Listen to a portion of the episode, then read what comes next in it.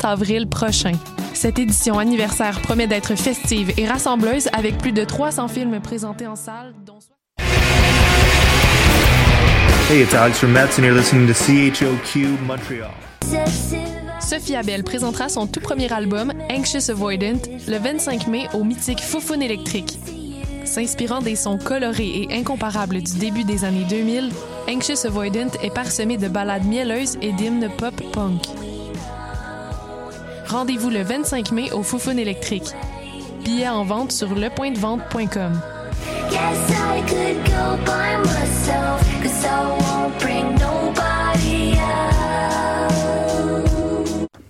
Les productions Nuit d'Afrique vous invitent au gala.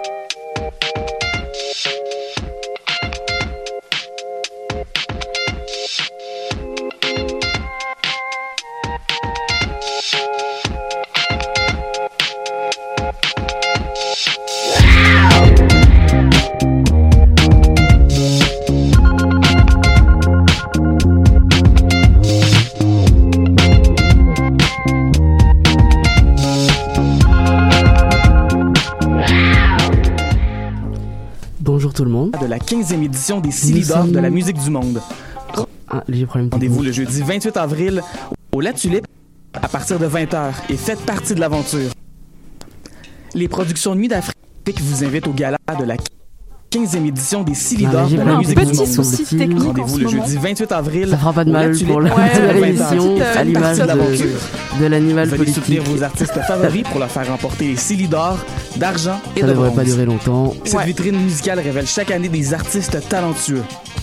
Les Silidor de la musique du monde, c'est le prix du public qui fait grandir le monde. pour cette petite Pour plus intervention. d'informations, euh. Camille euh, fait son nécessaire pour rire ça. Tout est bon, tout est beau. parfait. Bonjour tout le monde, nous sommes le vendredi 22 avril 2022 et on se retrouve aujourd'hui pour la 146e émission et la dernière de l'animal politique. Voilà, ça y est, c'est 40e fini. rendez Je t'en. En pleine fin de session. Je pense qu'il y a un petit problème technique de manière générale euh, à choc. euh, je ne comprends Un, un pas. sérieux problème, pourquoi. euh, je pense. Ouais. Avec Eh ben écoutez, on va faire, euh, on va faire avec. Très bien, bon, ça sera, ça sera avec. Euh, C'est notre petit y poisson d'avril qui arrive en ça. retard. un petit poisson d'avril qui arrive pour la dernière émission. Euh, N'empêche que voilà, c'est fini. Voilà, c'est la, la fin de session. Dire qu'il y a quel- quelques semaines encore, on parlait de grève générale illimitée. C'est bien loin maintenant. Comment vous la sentez cette fin de session? Que est-ce qu'on se dit c'est enfin la fin ou déjà la fin? Euh, ben, un peu des deux, mais je te dirais surtout que je suis contente euh, que ça soit fini. Déjà. Pas que j'ai pas apprécié ma session, était absolument euh, fantastique. J'ai, on a eu des super beaux projets ensemble, Mhm. n'est-ce pas? Mais disons que, je- que mettons qu'Audrey est fatiguée là, alors d'aller se coucher puis de prendre un bon bain de soleil de trois mois minimum là. Ouais, ça je te, je te comprends, je partage ton avis un petit peu. Et euh, cette dernière mission, vous la sentez comment? Est-ce que vous avez hâte? Est-ce qu'on se dit c'est enfin la fin ou déjà la fin?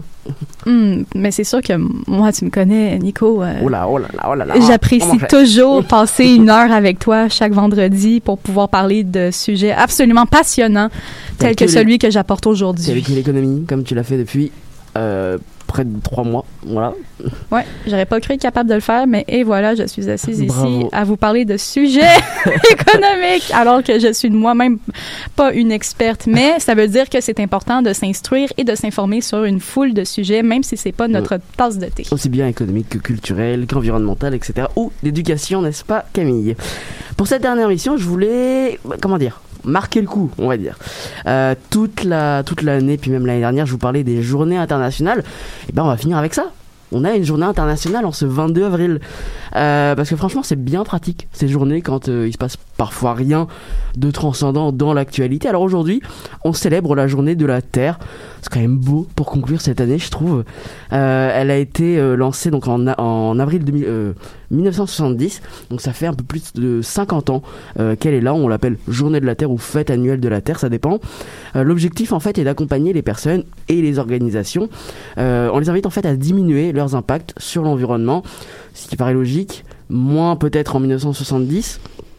Euh, concrètement, cette journée, elle appelle des milliards d'êtres humains à travers les 193 pays que compte le monde à faire un geste concret pour l'environnement.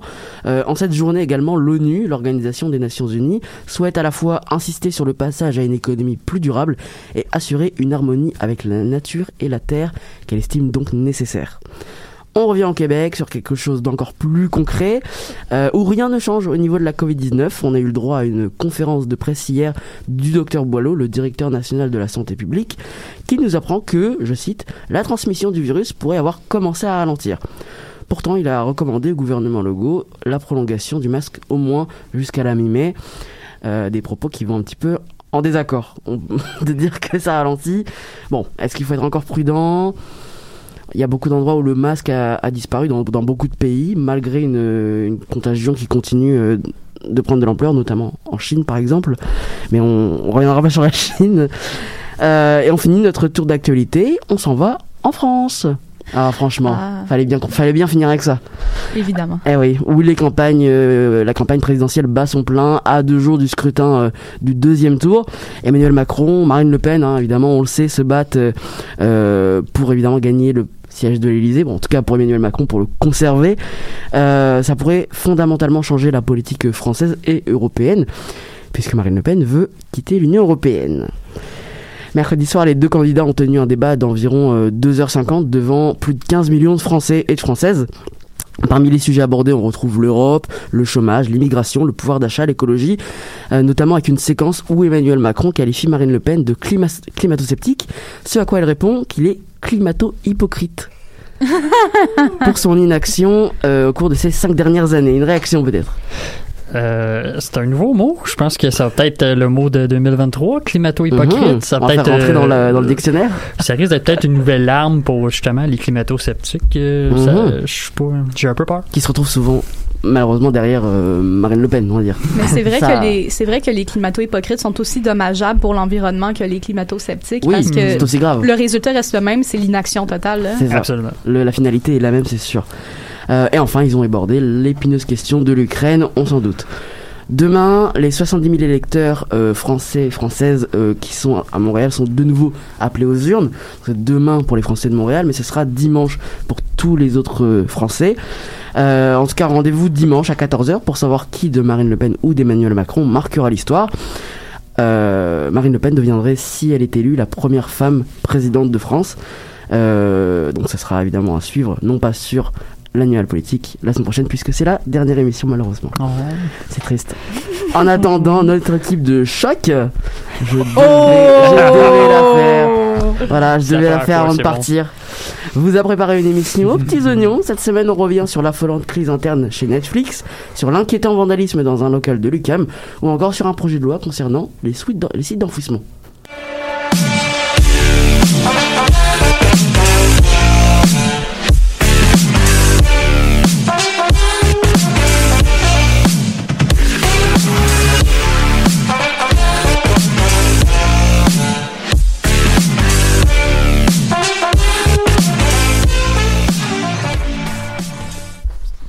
Et on ouvre notre émission en économie. Comment ça va, Audrey? Ah, ça va très bien toi Nico? Ça va très très bien.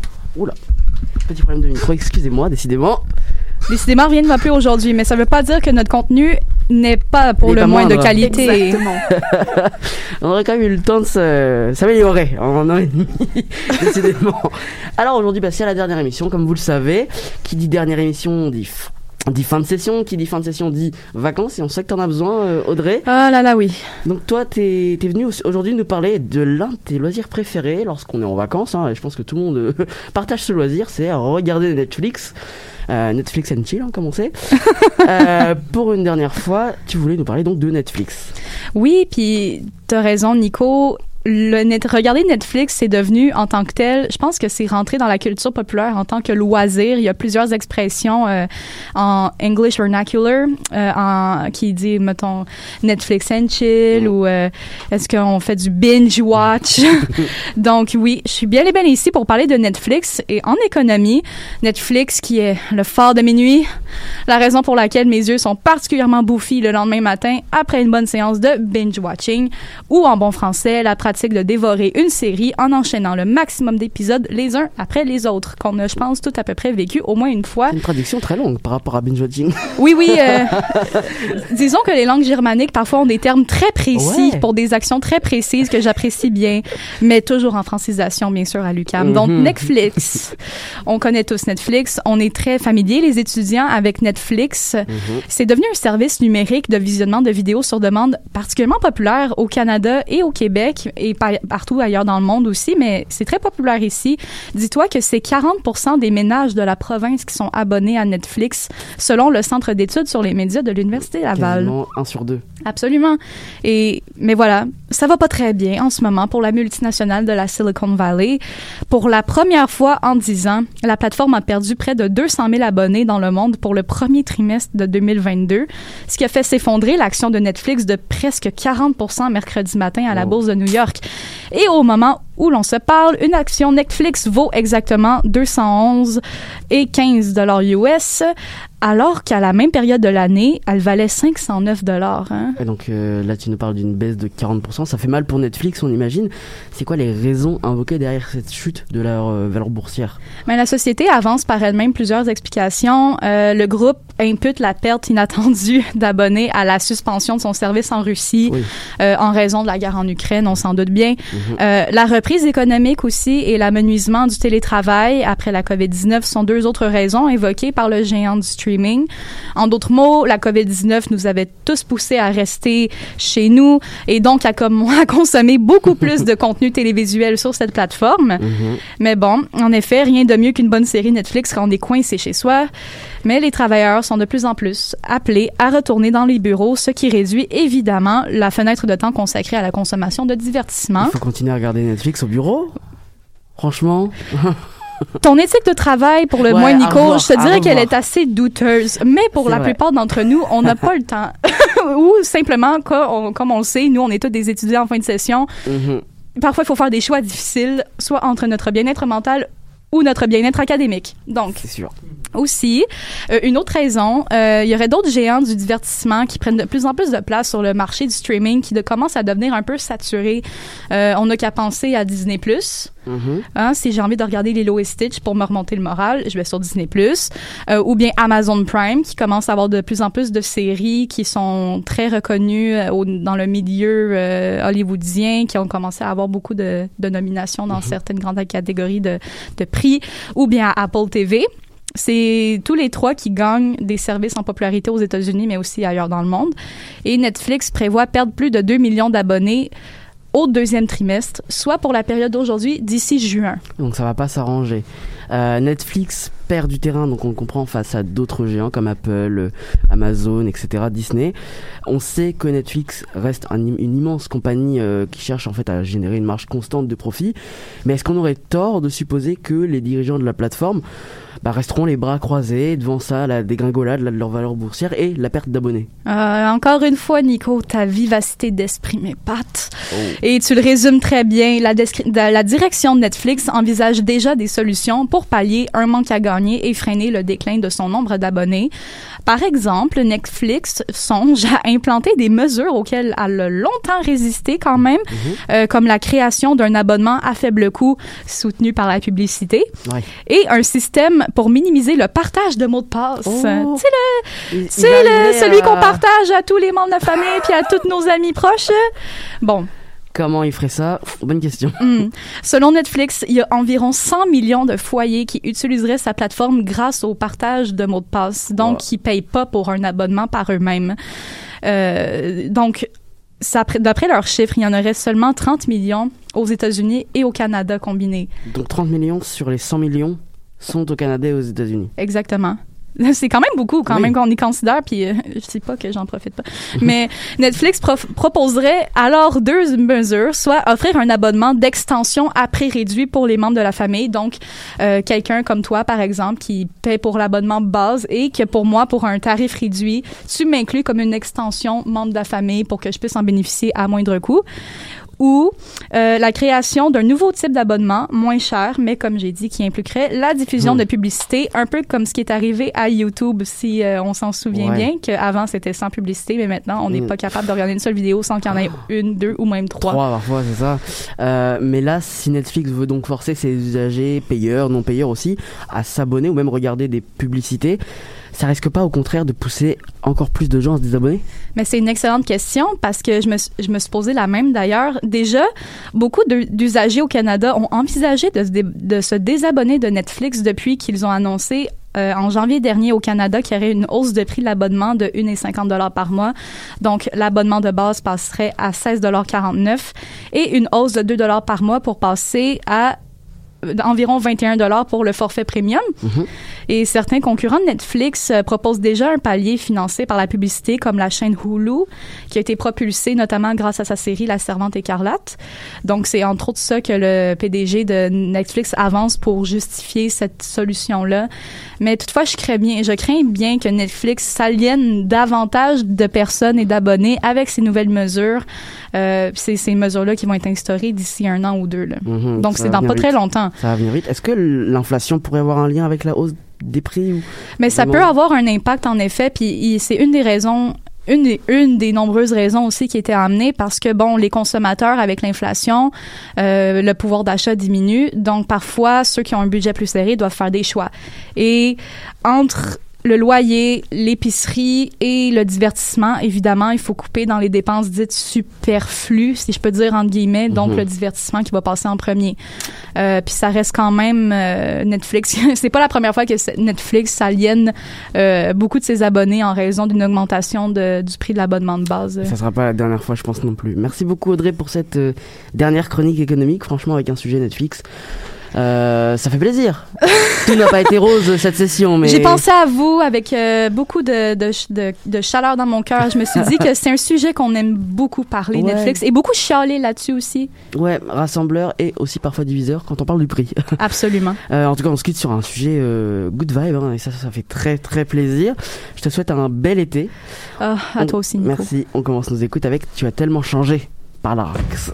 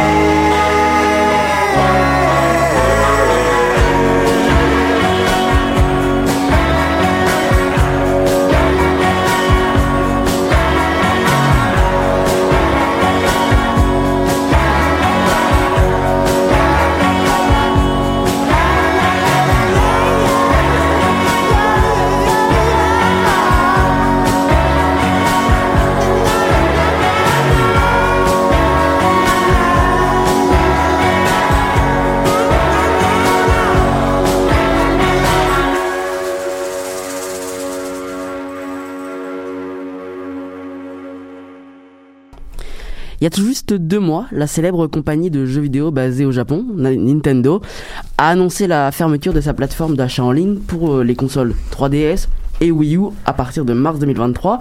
Les joueurs ne seront donc plus en mesure d'y télécharger des jeux. Euh, on parle là de plus de 1000 jeux euh, en copie digitale qui seront en fait perdus à tout jamais, sauf pour ceux qui auront réussi à se les procurer au préalable. Donc une décision qui a provoqué évidemment la colère de dizaines d'associations visant à la préservation des jeux vidéo. Celles-ci se mobilisent pour sauver ces jeux vidéo qui seront donc à tout jamais perdus. Avant d'explorer de quelle façon cette mobilisation s'organise aujourd'hui, Francis, bonjour déjà. Bonjour Nico. Comment ça va? Ça va bien toi? Ça va très bien. Euh, Est-ce que tu peux nous dire quelles sont les raisons qui ont poussé Nintendo donc à mettre fin à ces plateformes? Euh, je peux pas vraiment, parce que tout simplement parce que Nintendo euh, n'a pas offert d'explication officielle à ce sujet. Tout simplement. Donc, euh, nous ne pouvons que spéculer, mais j'adore spéculer. C'est ça que je vais faire au, cou- au cours de ma chronique. Interrogé par le média web spécialisé en jeux vidéo Inverse, le patron d'une firme de conseil à Tokyo, Sirkan Toto, affirme que ce sont des raisons économiques et, opérationnelles pardon, qui ont amené Nintendo à prendre une telle décision. On peut quand même le deviner que c'était ça, la, la raison, mais merci quand même. On peut quand même faire confiance à firme conseil principalement des géants de l'industrie du jeu vidéo, peut-être Nintendo, puisque c'est basé au Japon, mais ça, j'ai Ouais. pas pu le confirmer. Donc, je suis juste À en parenthèse. À vérifier, bien sûr. Il dit que d'un côté, on peut se poser la question sur ce que cette compagnie à 70 milliards de bidous, elle vaut quand même très cher, a à perdre à garder cette plateforme ouverte monétairement parlant. Est-ce que c'est vraiment quelque chose qui pourrait éve- éventuellement ruiner cette puissante compagnie? Puis d'un autre côté, M. Toto se pose la question suivante. Il aurait fallu supporter ces consoles pendant combien de temps? Jusqu'en 2050? C'est vrai que, tu sais, euh, il y, a- y une obsolescence qui arrive rapidement dans cet univers-là, malheureusement. Ouais. Il peut s'avérer coûteux et peu avantageux pour les compagnies qui développent ces jeux de continuer à supporter ces plateformes d'achat en ligne eShop dans le cas de Nintendo. Pourquoi poursuivre l'exploitation de ces opérations lorsque les joueurs ont pour la plupart migré vers la nouvelle console Switch, qui est à la fois une console portable et de salon? Wow. Euh, wow, c'est deux en un, c'est incroyable. On avait tellement pas ça avant avec C'est la première fois qu'on peut avoir une console sur la télévision et dans nos mains. C'est quand même, c'est Ouais, brillant pour vrai. Je suis un peu sarcastique, mais c'est brillant. C'est brillant pour vrai. C'est la première. C'est quand même bon. Mais ça participe aussi à l'obsolescence programmée, Eh on va oui. dire psychologiquement, de se dire faut que je change. On peut quasiment dire programmé, grand. Je pense que c'est quand même prudent On est aussi programmé. Ouais. Et euh, c'est ça, la, la Switch ré- réunit non seulement ces deux caractéristiques formidables, mais ajoute à cela un bien meilleur système d'exploitation. Et boum, les deux vieilles consoles, la 3DS et la Wii U, sont complètement obsolètes. Mhm. Je crois, je croyais que la console Switch était vieille, mais elle n'a que 5 ans. Et elle est sortie le jour de mes 24 ans, le 3 mars 2017. C'était pas important, mais je trouvais que c'était quand même, euh, c'est quand même drôle. C'est sorti le jour de ma fête. Je trouve ça, je trouve ça, je trouve ça sympathique. Et ben bonne fête 5 ans en retard. Oh, merci. Euh, et qu'est-ce qui préoccupe, on va dire, le plus les joueurs et les associations au sujet de cette, ce- cette annonce en fait? Euh, pour les joueurs, c'est une grande déception car ils n'auront plus accès, un accès sûr à leurs jeux favoris. Le fait de fermer le eShop pour les jeux 3DS et Wii U a fait que les prix pour les copies physiques et digitales de ces consoles ont explosé, comme par exemple, un jeu 3DS coûtait environ entre 40 et 70 dollars selon le titre. Maintenant, ils peuvent atteindre 120 dollars sur eBay depuis l'annonce, ce qui fait grimacer, ce qui fait grimacer plusieurs joueurs. Sachant que les jeux des consoles nouvelle génération comme la PS5, que je détiens d'ailleurs, se vendent 90 dollars, on peut être surpris par la hausse des prix. C'est, les jeux DS coûtent plus cher que mes jeux de PS5, c'est quand même assez, euh, c'est, fou. Les joueurs do- devront donc chasser et trouver leurs jeux dans le tout Internet et cela peut être une entreprise très coûteuse pour ceux qui désireront jouer aux jeux qui ne seront plus disponibles. Du côté des associations, la Video Game History Foundation, une association à but non lucratif qui veille à préserver l'histoire des jeux vidéo à des fins culturelles et éducatives, se questionne sur cette décision de Nintendo. Dans un tweet aimé près de 53 000 fois, je pense que c'est quand même beaucoup, Ouais, quand même. euh, pour, pour ce compte-là.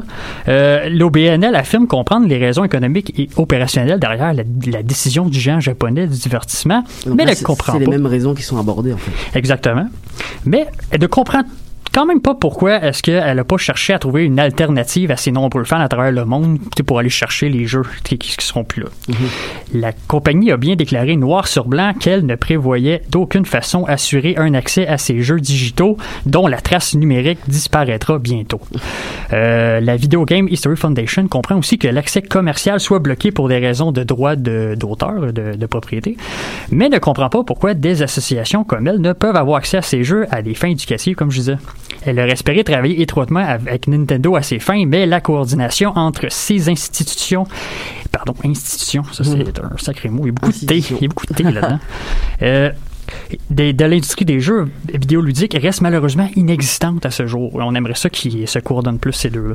Et euh, finalement, comment la mobilisation pour la préservation des jeux, parce que c'est ça, ça dont il est question, Mm. euh, et en format digital, elle s'organise comment? Elle s'organise cette, euh, cette mobilisation. Est-ce qu'il y a des solutions mises en place?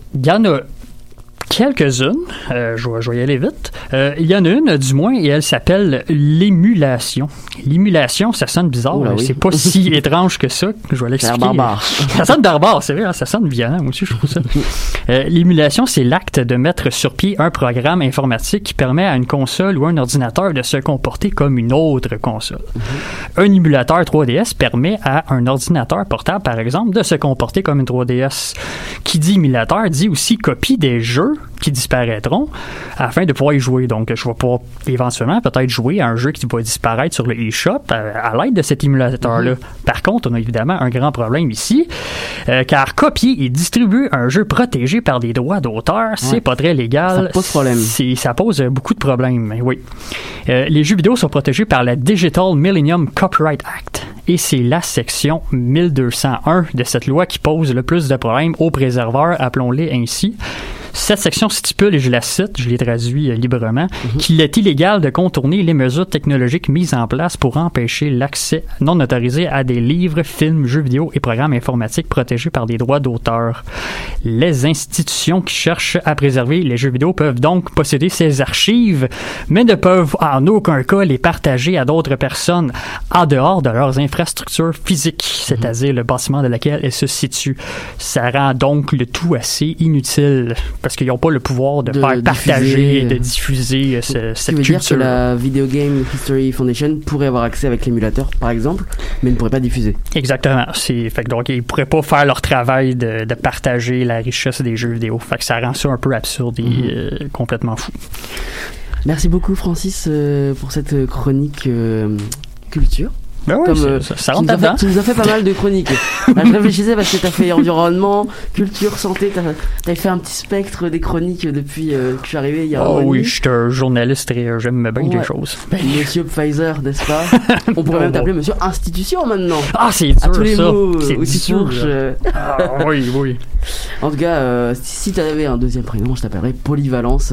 avec tout ce que tu as pu faire depuis un an et demi. Merci beaucoup, Francis, aucun de m'avoir accompagné depuis le début. tout de suite, on écoute Le Paradis de l'amour, interprété par Ariane Roy. Je t'en prie, reste là toute la nuit avec moi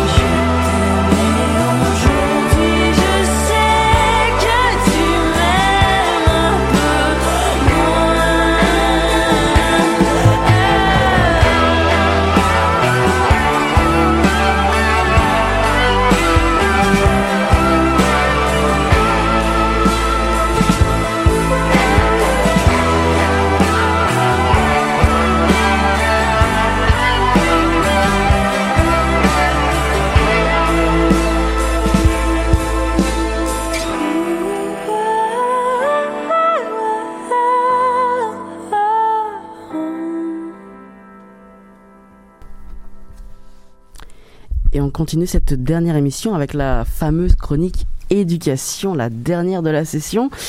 Et oui, le temps passe vite. Pas trop triste, Camille? Si, si, très, très, très, très triste. Oh. Bon, aujourd'hui, tu nous parles euh, d'un sujet, on va dire, mi-éducation, mi-actualité locale. Tu t'es intéressé en fait au vandalisme dont est victime le local de l'association étudiante euh, du module de sciences politiques, la EMSP. C'était la semaine dernière. Camille, qu'est-ce que tu peux nous dire dessus? Alors en fait, le local a été vandalisé dans la nuit du mardi euh, 12 au mercredi 13 par des militants qui se définissaient comme woke. Donc à l'origine, le wokisme, c'est un terme anglo-américain qui en français veut dire éveillé. En reprenant la définition donnée par le journal Le Monde, être woke, c'est être conscient des injustices et du système d'oppression qui pèse sur les minorités. Le problème, c'est que c'est un peu aussi tourné à l'extrême dans certains cas, et certains médias et certaines personnes vont même comparer le mot à de l'extrême gauche. Donc, il y a euh, une semaine, le local de l'AEMSP a été vandalisé, tagué et endommagé. Il y a aussi eu des menaces et de l'intimidation, et ça ne serait pas nouveau, puisque selon le journal Métro, des actes de vandalisme auraient déjà été recensés en février dernier. Donc c'est une grosse histoire, c'est quand même quelque chose d'assez d'assez grave. Évidemment, ça peut sembler logique pour tout le monde, mais le vandalisme n'est évidemment pas la solution à tout. Euh, pour que nos auditeurs et nos auditrices comprennent, bien de quoi on parle, qu'est-ce qui s'est passé à l'intérieur de ce local cette nuit-là, donc entre le 12 et le 13 avril, et surtout, et surtout qu'est-ce qui s'est passé ensuite? En fait, il y a plusieurs photos qui circulent dans les articles, notamment du Devoir si vous l'avez pas encore vu. Mais en gros, le local a été entièrement tagué sur les murs. Donc euh, dessus, on peut voir euh, des phrases comme bon, on va rester poli, euh, ta bouche non woke. Comme Mhm. vous, voyez à quoi je fais allusion, pour éviter de dire le mot. Le euh, alors F-word, c'est la CAQ, Mhm. ou même le Parlement est combustible. Il y a eu des citations de reprises de Jean Charest, ancien vice-premier ministre. Il y a eu des symboles anarchistes, de la peinture, des empreintes de main, ce qui est pas très malin dans ces circonstances, je dirais. Euh, il y a une, imprimante qui a été brisée par terre. Enfin bon, il y a un, vraiment Wow, un bazar monstre là-dedans. Et depuis, une enquête interne est en cours. Il y a une plainte qui a été déposée par les étudiants à l'UCAM et la police a été avisée. Enfin, le Bureau d'intervention et de prévention en matière de harcèlement, BIPH de l'UCAM, a tenté d'intervenir pour mettre fin aux tensions. Certains membres de l'association se disent même s'être fait intimider et insulter dans l'UCAM, au café étudiant et même dans les couloirs. Ok, donc euh, à t'écouter, c'est quelque chose quand même de gros. Euh, je comprends qu'il y a de nombreuses procédures qui, ont lieu actuellement, donc on va, va évidemment pas interférer avec ça. Euh, sinon, c'est pas la première fois que ça arrive. J'ose imaginer que les membres de l'association bah, doivent plus se sentir en sécurité en fait. Ouais, tout à fait. Ben, en fait, dans l'article du Devoir, Jérôme Dufour, qui est l'ancien coordonnateur général de l'association, qui a depuis du coup démissionné euh, par rapport à ça, il s'est confié, et je cite l'article, il a déclaré Je suis stressé, j'ai peur pour mon intégrité physique et personnelle, je n'ai plus envie de mettre les pieds à l'UCAM parce que je ne me sens plus en sécurité. Il y a aussi Marie-Audrey Bernier qui, elle, a démissionné aussi dans l'association et qui a déclaré Je ne me sens pas en sécurité à l'UCAM ces temps-ci. La violence est banalisée dans l'institution, c'est ce que je trouve le plus préoccupant dans cette histoire. Elle a même changé d'université pour continuer ses cours et ce n'est pas la seule puisque des... les récents événements en fait ont directement poussé une demi-douzaine d'étudiants à quitter l'UCAM pour étudier ailleurs. Ah ok, contre, euh, complètement euh, quitter l'UCAM. Ouais. Euh, donc c'est une forme de banalisation de la violence, on, on va dire. J'imagine qu'on peut déjà parler de coupables prédésignés, entre guillemets, et de sanctions à venir peut-être. Ben, les sanctions de la part de l'UCAM, ça c'est plus ou moins clair, ça pourrait aller jusqu'à une expulsion de l'UCAM. C'est une certitude ou du moins une possibilité. Pour l'affaire de qui est coupable ou non, l'enquête est en cours de toute manière. Mhm. Et euh, Jean-Christian Plot, vice-recteur à la vie académique de l'UCAM, a assuré au devoir que l'UCAM prenait la situation, je cite, très au sérieux. Certains étudiants de l'association étudiante La FESPED, qui est l'association facultaire étudiante de sciences politiques et de droit, euh, en fait, ils ont été un peu pointés euh, du, du doigt, en fait, du coup, par l'AEMSP. L'AE, ouais, l'AEMSP, C'est euh, ouais, quand même. Et, Beaucoup d'acronymes aujourd'hui. Ouais, c'est ça. et en fait, ils ont pointé du doigt la FESPED et parce qu'il y aurait eu aussi de l'intimidation de leur part. La Mhm. FESPED s'est défendue au travers d'une déclaration envoyée au devoir. Donc la FESPED a toujours adopté une attitude cordiale et bienveillante envers l'AEMSP, notamment au sein des instances de collaboration entre associations. Dans tous les cas, c'est une situation quand même assez complexe mais qui est en cours. À voir la suite des événements. Donc, en tout cas, la sécurité de l'UCAM va aussi accroître sa sécurité au local pour éviter que quelque chose ne se reproduise à nouveau. Oui, c'est sûr. Puis comme tu dis, euh, la situation est quand même vraiment délicate euh, en ce moment.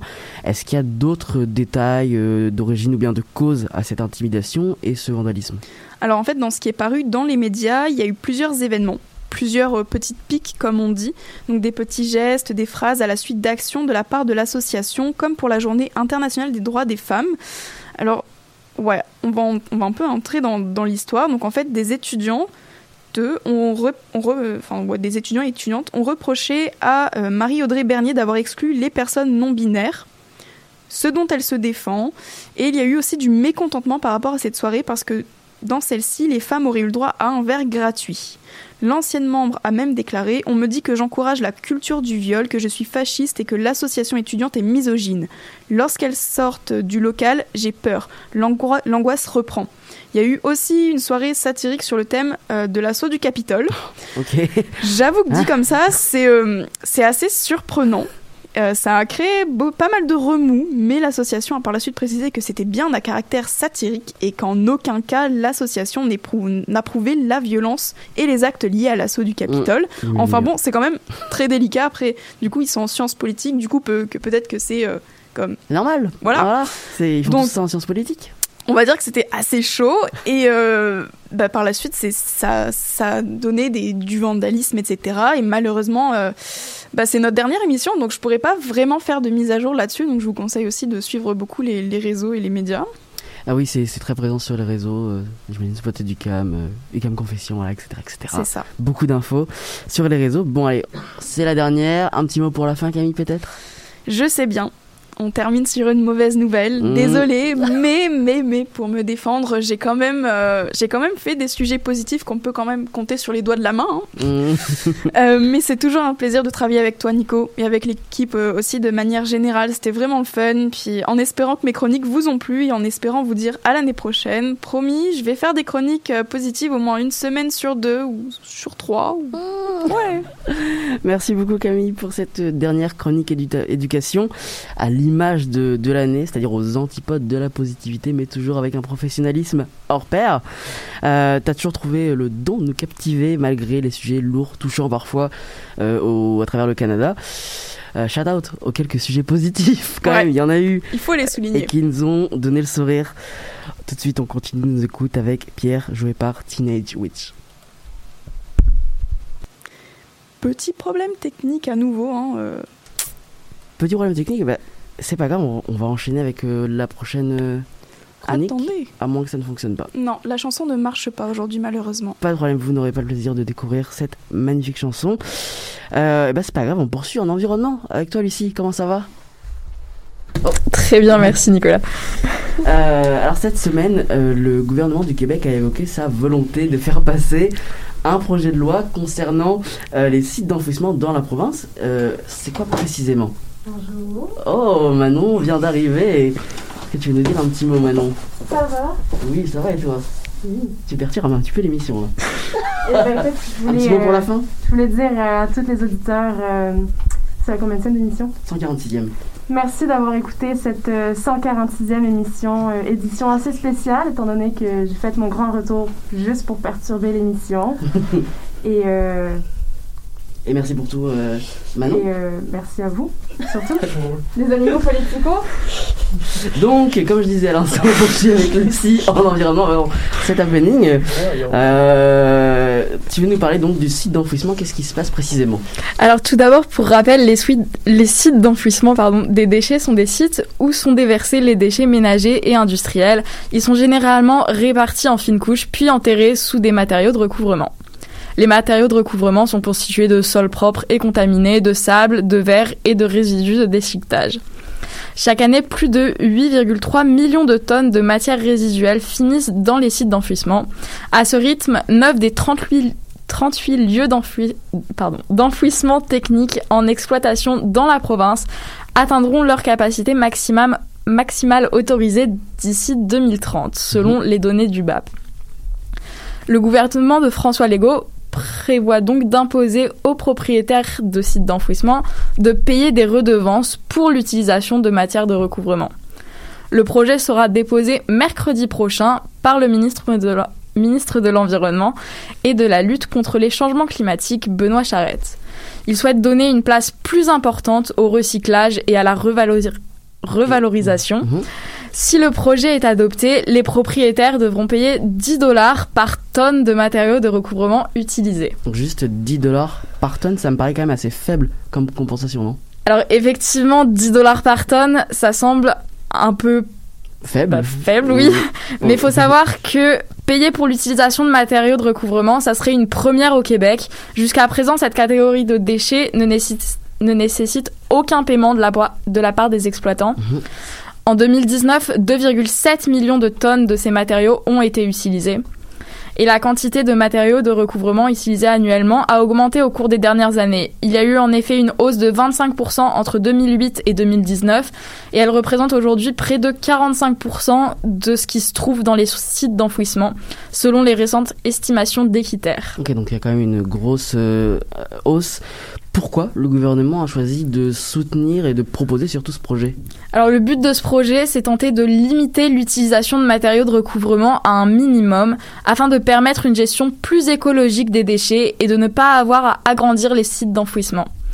Pour le directeur général du Front commun québécois pour une gestion écologique des déchets, Karel Ménard, en gérant par ultimatum, on se retrouve à prendre des décisions rapidement, par décret et qui, au final, favorisent l'agrandissement des sites. En s'y prenant plus tôt, il serait donc plus simple de trouver des meilleures solutions, plus écologiques. Pour lui, afin de freiner les agrandissements, il faudrait commencer par une plus grande transparence des activités qui s'y déroulent, dont la qualité des matériaux de recouvrement. Depuis 2020, le gouvernement du Québec a autorisé par décret des agrandissements de trois sites d'enfouissement, dont ceux de Sainte-Sophie et Drummondville. Il faut espérer que le projet empêchera l'agrandissement de davantage de sites. Oui, c'est sûr que c'est euh, l'objectif ultime, d'autant plus que tu disais à l'instant, et là je te cite euh, toi, que chaque année plus de 8,3 millions de tonnes de matières résiduelles finissent dans les sites d'enfouissement, c'est énorme. Finalement, est-ce qu'il y aurait des solutions supplémentaires pour réduire la quantité de déchets stockés, tout simplement? Alors selon Amélie Côté, analyste en réduction à la source chez Equiterre, c'est très choquant déjà de voir la quantité de matière qui est jetée et de voir le type de matière qui est choquée également. Elle cite par exemple les 292 000 tonnes de textiles, les 1,5 million de tonnes de matière organique et les 215 000 tonnes d'encombrants, dont des meubles par exemple, qui sont enfouis chaque année. Des meubles enfouis. Ouais. Je vais enfuir ma, mon meuble Ikea. Ah ouais, je savais pas que les meubles étaient enfouis. Pour elle, ces produits devraient être détournés des sites. Il faut sortir de ce système, système de prêt à jeter et étendre les responsabilités non pas seulement aux consommateurs, mais également aux industries. 60% des matières enfouies viennent des industries, des commerces et de la construction. Il y a donc beaucoup à faire sur ce plan. Madame Côté affirme que le problème restera tant qu'il sera moins cher de jeter que de recy- recycler ou de composter. Et est-ce que tu sais si les propriétaires des sites d'enfouissement ont réagi? Alors pour le moment, le propriétaire du site de Terrebonne, Complexe Enviro Connexion, a entamé des démarches auprès de Québec dans le but de recevoir davantage de matières résiduelles. L'entreprise a payé près de 60 millions de dollars pour Mm. agrandir son terrain. Elle va acquérir 35 hectares de terre en zone agricole. L'entreprise justifie sa demande par la pandémie et l'augmentation de la quantité générée par la reprise économique. Oui, il y a toujours des bonnes excuses. Euh, donc, il restera euh, plus qu'à attendre en fait de voir si le projet de loi est accepté, et surtout si ce dernier permettra euh, concrètement de changer les choses. Lucie, une dernière chose à ajouter peut-être avant l'été? Alors oui, pour finir sur une note un peu plus positive et ensoleillée, il a été découvert que bien que le jardinage ne soit pas la première chose qui vient à l'esprit quand on pense à la ville de Montréal, plus, d'un, plus du tiers des habitants des régions jardinent. C'est Logan Pen, Penverne, pardon, en faisant un sondage pour son doctorat en sciences de l'environnement à l'UCAM, qui s'est rendu compte de cela. Un ménage sur dix par- parviendrait même à subvenir à un quart de ses besoins en fruits et légumes durant l'été. Des jardins communautaires ou des initiatives quelques partage terre qui jumellent des personnes souhaitant jardiner avec des personnes possédant un terrain permettent de favori- favoriser la pratique du jardinage urbain. Il y a également d'autres options comme faire des petits jardins sur les balcons ou utiliser les toits des immeubles. Bon ben voilà une bonne initiative pour l'été. Euh, merci beaucoup Lucie pour cette dernière chronique environnementale. Euh, encore une chronique qui fait réfléchir sur les décisions bah, toujours plus hallucinantes du gouvernement euh, du Québec. Merci aussi pour toutes les autres chroniques, toutes aussi bonnes les unes que les autres. Bonne continuation et bel été à toi aussi. On termine nos écoutes avec Waterboys interprété par Earth Gang.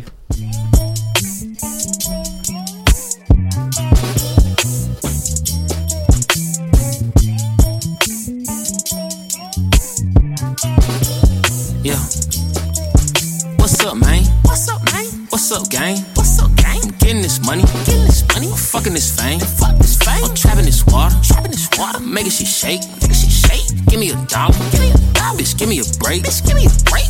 Most likely to succeed. Most likely to smoke weed. Most likely to get money. Doing something I believe. Most likely put the seed on my back. It ain't heavy. Most likely got the people going crazy overseas. I've been in the Taurus. I've been in the Taurus. I've been in the G. I've been in the G. I've been in the Crown Vic. In the Mercury. In the Mercury. Push the 300. Like a Bentley. Like a Bentley. Niggas ain't nothing If they ain't with me. Yeah, yeah. Set up the future for my ass. This shit ain't cheap. Know it's a dirty, dirty game, but bitch on me, you better not cheat. Shout of your geek, shout of your freak. Wherever I walk, gold on my feet. Down to my last, I was fucked up. I was down bad like cornrow meek. See, hoochies pop coochies for Gucci. And models will swallow for Prada. But don't even want that shit. If I felt like I buy you, you, you, you, you, that, that, and this, I'm lit. What's up, man? What's up, man? What's up, gang? What's up, gang? I'm getting this money. Getting this money. I'm fucking this fame. Fuck this fame. I'm trapping this water. Trapping this water. Making shit shake. Making shit shake. Give me a dollar. Give me a dollar. Bitch, give me a break. Bitch, give me a break. What up, Ken Foch? What up, twin? What the hell they say happened to 10? Man, I heard he got locked up again. I've been meaning to talk to him and say, The streets don't play no games, so brave for stay. stay. All he gonna say is okay, okay, but he said he banging like the 808. Say a bar and it's breaking the bank. I should hire my boy on a day to day. That's the way you can stay out the way. Sanitation, we stay out the way. Son said he wanna stay at the one. Get a woman, run away to LA where the devil's waiting in the hoochies pop pussy for pussy. And robbers be robbing the robbers. I see the evil is in disguise. All of my idols already died. I took a flight and I took a drive. Made it left at the light and this little guy said, What's up, man? What's up, man? What's up, gang? What's up, gang? I'm getting this money. I'm getting this money. I'm fucking this fame. Fuck this fame. I'm trapping this water. I'm trapping this water. I'm making shit shake. Making shit shake. Give me a dollar. Give me a dollar. Bitch, give me a break. Bitch, give me a break. Boy, you look thirsty. Mon cher Philémon. Bonjour. Comment vas-tu? Ça va super bien, toi? Ça va très très bien. Alors, t'as le plaisir de fermer la marche euh, cette année, Oui. cette émission. Un honneur. Euh, et toi, tu veux nous parler donc du dernier budget du gouvernement fédéral. Euh, Il y a eu en quelque sorte une alliance entre le nouveau parti démocratique, le NPD, et le Parti libéral du Canada de Justin Trudeau. Une alliance, une alliance qui s'étendra jusqu'en 2025, date à laquelle les néo-démocrates appuieront le budget libéral année après année. En échange, le gouvernement libéral inclut des mesures euh, purement démo- néo-démocrates. Et cette année, Chrystia Freeland, la ministre des Finances et euh, ses proches conseillers, ont jugé bon d'inclure le programme national de soins dentaires de Jacques Metzing, le chef du NPD. Philémon, ce programme fait beaucoup réagir. Pourquoi? Ben, je vais commencer par faire une petite, euh, un petit recap historique. Donc, en gros, ça touche à un enjeu qui est vieux comme la Confédération canadienne, donc le partage des compétences. Donc, je vais commencer mon rappel historique. En 1867, il y a un groupe de vieux barbus qui se sont rassemblés pour décider que le Canada était un pays et qui serait séparé en provinces. Donc, à la base, il y avait quatre provinces. Le Québec, l'Ontario, la Nouvelle-Écosse et le Nouveau-Brunswick. Et donc, ces vieux barbus ils ont décidé de créer des niveaux de gouvernement. Un gouvernement, un gouvernement fédéral qui gère le pays, dis-je bien, et des gouvernements pour chacune des provinces. Puis ensuite, ils ont assigné des compétences à l'un ou l'autre.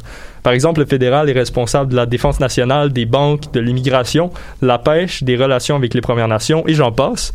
Et le provincial, quant à lui, est responsable de la santé, l'éducation, l'économie locale, des forêts, et ainsi de suite. Dans le fond, le provincial gère un peu tout, tout ce qui a besoin d'une certaine proximité, un peu plus, est géré par le provincial. Ok, mais là, tu nous parles d'éducation, d'économie de forêt. euh, on s'éloigne un peu du sujet, là. Elle est où les- la santé dans tout ça? J'y arrive, c'est un processus. Donc, euh, comme je disais, la santé, c'est une compétence provinciale. C'est pour ça qu'on voit beaucoup plus Legault que Trudeau depuis deux ans. Pandémie oblige. Donc, c'est le gouvernement Legault qui gère ça. Et le rôle du fédéral en santé, c'est principalement d'envoyer des fonds. Donc, euh, des fonds qui proviennent des impôts payés par les contribuables euh, aux provinces pour que les provinces gèrent elles-mêmes leur système de santé. Donc, les transferts pour l'année 2002-2023 sont prévus à 45,2 milliards de dollars qui seront envoyés aux provinces à travers le pays. Et ça, c'est une augmentation de 2,1 milliards de dollars par rapport à l'année dernière. Jusqu'ici, tout va bien, mais il y a une certaine chicane par rapport euh, au, montant transféré par le fédéral. Les provinces demandent une augmentation de 28 milliards de dollars. Donc, c'est une augmentation d'à peu près 70 C'est une assez bonne différence. Et donc, ça nous amène au problème suivant l'ingérence du gouvernement fédéral dans le domaine de la santé. C'est-à-dire que le Canada tente tant bien que mal de se faufiler dans les affaires provinciales. Donc en 1944, le fédéral a cru bon créer le ministère de la Santé, ce qui est un peu inutile, on va pas se mentir, étant donné que la Si, santé c'est provincial. Et depuis, l'ingérence ne cesse pas. Et donc, euh, en parlant de transferts, avant, euh, au début de la Confédération, les transferts en santé couvraient 50% des dépenses en santé au pays. Puis le chiffre a baissé d'année en année et aujourd'hui rendu à 22,2% seulement. Et le fédéral, au lieu d'augmenter les transferts, propose d'investir lui-même en santé et de s'impliquer dans une compétence qui est, comme je l'ai dit, purement provinciale. Ah, Justement, ça nous amène à Jagmeet Singh, euh, le chef du NPD. Si je me trompe pas, je crois que, que son plan sur les soins dentaires ne fait pas l'unanimité, on va dire. Non, justement, parce que comme je viens de l'expliquer, c'est un champ de compétences provincial. C'est super éloigné du gouvernement canadien. Donc, son plan, c'est le suivant. Les familles à faible revenu, donc qui gagnent 90 000 ou moins par année et qui n'ont pas d'assurance dentaire, vont être assurées par le gouvernement fédéral. Qu'on soit d'accord ou non avec l'initiative du plan, faut admettre que c'est quand même difficile à déployer dans un pays qui est aussi hétéroclite que le Canada. Et c'est c'est pas pour rien que le ressort euh, de que, que la santé, c'est pas du ressort fédéral. Chaque province a une réalité différente auquel un seul et même projet qui concerne la santé peut pas nécessairement s'appliquer. Donc les provinces, faudrait qu'elles aient une liberté dans l'application du projet pour qu'il se passe bien. Mais bon, M. Singh a mentionné que si les provinces étaient en désaccord avec le programme, ben ça change rien, ça aura quand même lieu. Et ça, c'est quand même des paroles lourdes parce que le Canada fonctionne avec le système de partage de compétences depuis plus de 150 ans. Il n'a pas évolué du tout, il a presque pas évolué depuis ça. Et même si le fédéral tire un peu plus la couverte de son bord, il y a quand même certaines limites. La santé, c'est le principal domaine des provinces. Donc, il faudrait leur laisser gérer ça. Et on a entendu aussi depuis deux ans plusieurs élus fédéraux, dont M. Singh, vouloir gérer les CHSLD eux-mêmes. On sait qu'il y a eu beaucoup de problèmes dans les CHSLD pendant la Ouais. pandémie, surtout au Québec, en Ontario, c'est pas super. Euh, mais ça m'étonnerait que si le fédéral s'occupe de ça, ça se passe mieux. Donc, M. Singh a promis la fin des CHSLD privés. Sur le fond, encore une fois, c'est louable, mais il se mêle pas vraiment de ses oignons. Et sinon, le Québec dans tout ça? Et le Québec a une place particulière dans le Canada, et ça, M. Singh le sait, il le reconnaît. Et il a dit que le Québec pourrait se retirer du programme d'assurance dentaire et même avoir une compensation financière. Donc, je pense que ça fait pas mal l'affaire de François Legault et de ses amis. Et on peut parier que ça fait pas le bonheur des autres provinces, en particulier de l'Alberta, euh, qui crie pas mal à l'injustice en ce moment concernant ça. Et on sait aussi qu'une assurance pour tous, c'était déjà dans le débat public au Québec avec Québec solidaire qui l'avait proposé aux dernières élections provinciales de 2018. À moins d'un drastique changement, ils vont encore le proposer pour les élections qui s'en viennent à l'automne. Donc le programme du NPD pourrait s'avérer caduque dans la belle province. Eh ben, merci beaucoup Philémon pour cette dernière chronique santé et euh, n'oubliez pas tout le monde, mieux vaut prévenir que guérir, alors brossez-vous les dents. Ok oui. Euh, merci à toi également pour toutes les autres chroniques, euh, principalement donc sur le budget en santé, euh, aussi bien sur le gouvernement euh, fédéral que le gouvernement provincial. Là t'as un peu mélangé les deux, c'est bien. Ouais. Euh, je me rappelle avoir lancé la chronique santé à mon arrivée en janvier 2021, une période où la Covid-19 faisait rage. Et euh, malgré cette difficulté de parler de la Covid-19 euh, chaque deux semaines, du coup, tu as réussi à te faufiler un petit peu Oui. et à passer en au travers de ça. Est-ce que c'était difficile, la Covid-19 comme, euh, Est-ce que tu as perçu ça comme un obstacle supplémentaire? Mais c'est sûr que c'est un petit obstacle supplémentaire pour deux raisons. Parce que premièrement, on voit juste ça dans Mhm. les médias. Il y a juste le nombre de cas qui, qui arrivent à chaque jour qui est en première page de tous les médias, donc c'est un peu dur de trouver d'autres sujets. Puis aussi, tous les sujets en santé depuis deux ans sont reliés d'une quelconque manière à la COVID. Donc quand on parle des, CH des CHSLD, on parle de la COVID. Quand on parle des hôpitaux, on parle de la COVID. Quand on parle de santé mentale, on parle de la COVID. Donc ça a été un peu dur, mais c'était quand même une expérience super enrichissante. J'ai adoré ça. Parfait, ben merci beaucoup euh, Philémon. C'est ainsi que se termine notre 146e émission de l'Animal Politique. C'était la dernière. Un grand merci à toute l'équipe du jour, Audrey Pilon-Topcara, Francis Auclair, Camille Dehaene, Lucie Parmentier et Philémon Lafrenière-Prémont. Je tiens également à remercier nos anciens chroniqueurs et chroniqueuses, Flora Tolio, euh, mais aussi Camille Brasseur, Kijaté, Alexandra Veillette-Chizo, James Larivière ou encore euh, Malika Alaoui. Merci également à Camille Dehaene qui a assuré à merveille euh, la régie depuis quelques semaines. Manon tout fait, je ne t'oublie pas. Un immense merci à toi, c'était un plaisir de faire euh, ce petit bout de chemin euh, à tes côtés. C'était Nicolas Fivel, mais c'était surtout un plaisir pour moi de vous accompagner chaque vendredi depuis près d'un an et demi. Longue vie à l'animal politique. Merci Choc. Quant à nous, on, ne se donne pas rendez-vous vendredi prochain, ni ceux d'après. Prenez soin de vous, prenez soin de votre famille. D'ici là, passez un bel été.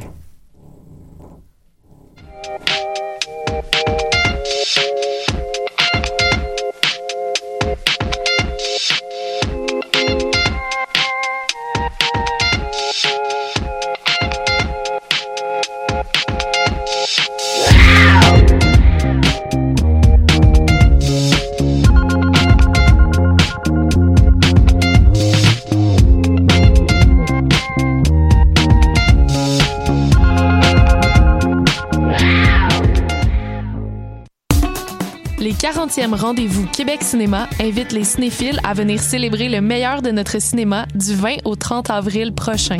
Cette édition anniversaire promet d'être festive et rassembleuse avec plus de 300 films présentés en salle, dont 77 premières, un éventail d'événements et d'activités en personne pour notre plus grande fierté. Procurez-vous un billet ou un passeport au rendez-vous.québeccinéma.ca. Le meilleur de notre cinéma servi depuis 40 ans. Sophie Abel présentera son tout premier album, Anxious Avoidant, le 25 mai au mythique Foufoune électrique. S'inspirant des sons colorés et incomparables du début des années 2000, Anxious Avoidant est parsemé de ballades mielleuses et d'hymnes pop-punk. Rendez-vous le 25 mai au Foufoune électrique. Billets en vente sur lepointdevente.com.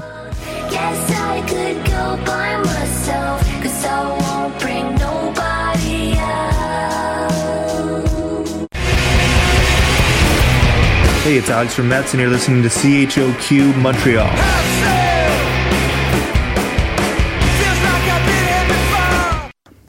Les productions Nuit d'Afrique vous invitent au gala de la 15e édition des Six leaders de la musique du monde. Rendez-vous le jeudi 28 avril au La Tulipe à partir de 20h et faites partie de l'aventure. Venez soutenir vos artistes favoris pour leur faire remporter les Silly d'or, d'argent et de bronze. Cette vitrine musicale révèle chaque année des artistes talentueux. Les Silly d'or de la musique du monde, c'est le prix du public qui fait grandir le monde. Pour plus d'informations, silidor.com.